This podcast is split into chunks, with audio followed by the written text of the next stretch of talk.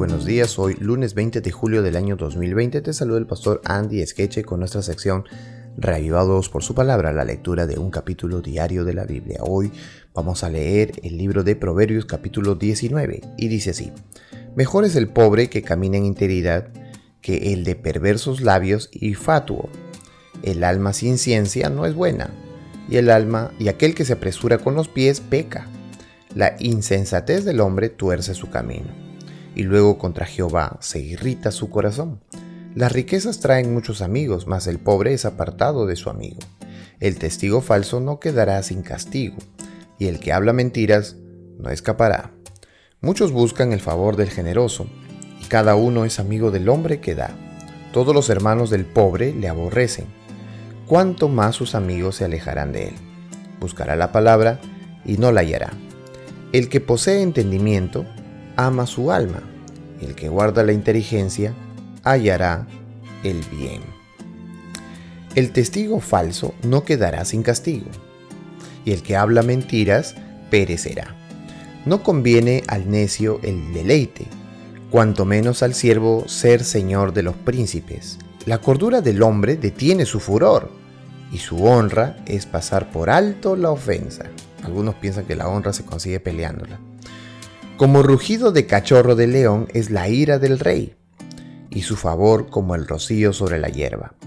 Dolor es para su padre el hijo necio, y gotera continua las contiendas de la mujer. La casa y las riquezas son herencia de los padres, mas de Jehová la mujer prudente.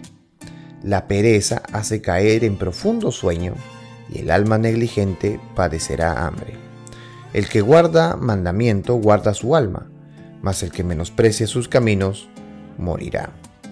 A Jehová presta el que da al hombre, y el bien que ha hecho se lo volverá a pagar.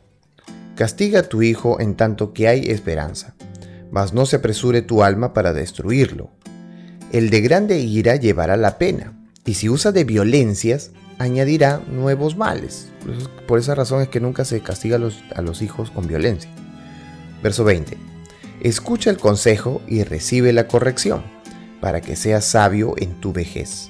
Muchos pensamientos hay en el corazón del hombre, mas el consejo de Jehová permanecerá. Contentamiento es a los hombres hacer misericordia, pero mejor es el pobre que el mentiroso. El temor de Jehová es para vida, y con él vivirá lleno de reposo el hombre. No será visitado del mal. El perezoso mete su mano en el plato, y ni aun en su boca y ni aún a su boca la llevará. Hiere al escarnecedor y el simple se hará avisado, y corrigiendo al entendido entenderá ciencia. El que roba a su padre y ahuyenta a su madre es hijo que causa vergüenza y acarrea oprobio. Cesa, hijo mío, de oír las enseñanzas que te hacen divagar de las razones de sabiduría. El testigo perverso se burlará del juicio, y la boca de los impíos encubrirá la iniquidad. Preparados están eh, juicios para los escarnecedores y azotes para las espaldas de los necios. Wow, qué interesante eh, de estos textos que hemos leído. No sé si a ti te llamó grandemente la atención el verso 19. A mí sí me llamó porque está enlazado con el verso 18 que dice, castiga a tu hijo en tanto que hay esperanza, para que no se pero no se apresure tu alma a destruirlo. Castiga a tu hijo. Disciplina a tu hijo. Es lo que dice el texto no que le vayas a pegar. ¿Cómo entendemos que no le vayas a pegar? Pues ahí está el verso 19. Dice, el de grande ira lleva la pena. Ajá. Así que nunca castigues a tu hijo en enojo. Y si usa de violencias, aquí está el asunto. Añadirá nuevos males. Así que el castigo hacia el hijo no se trata de castigarlo con violencia, con amenazas.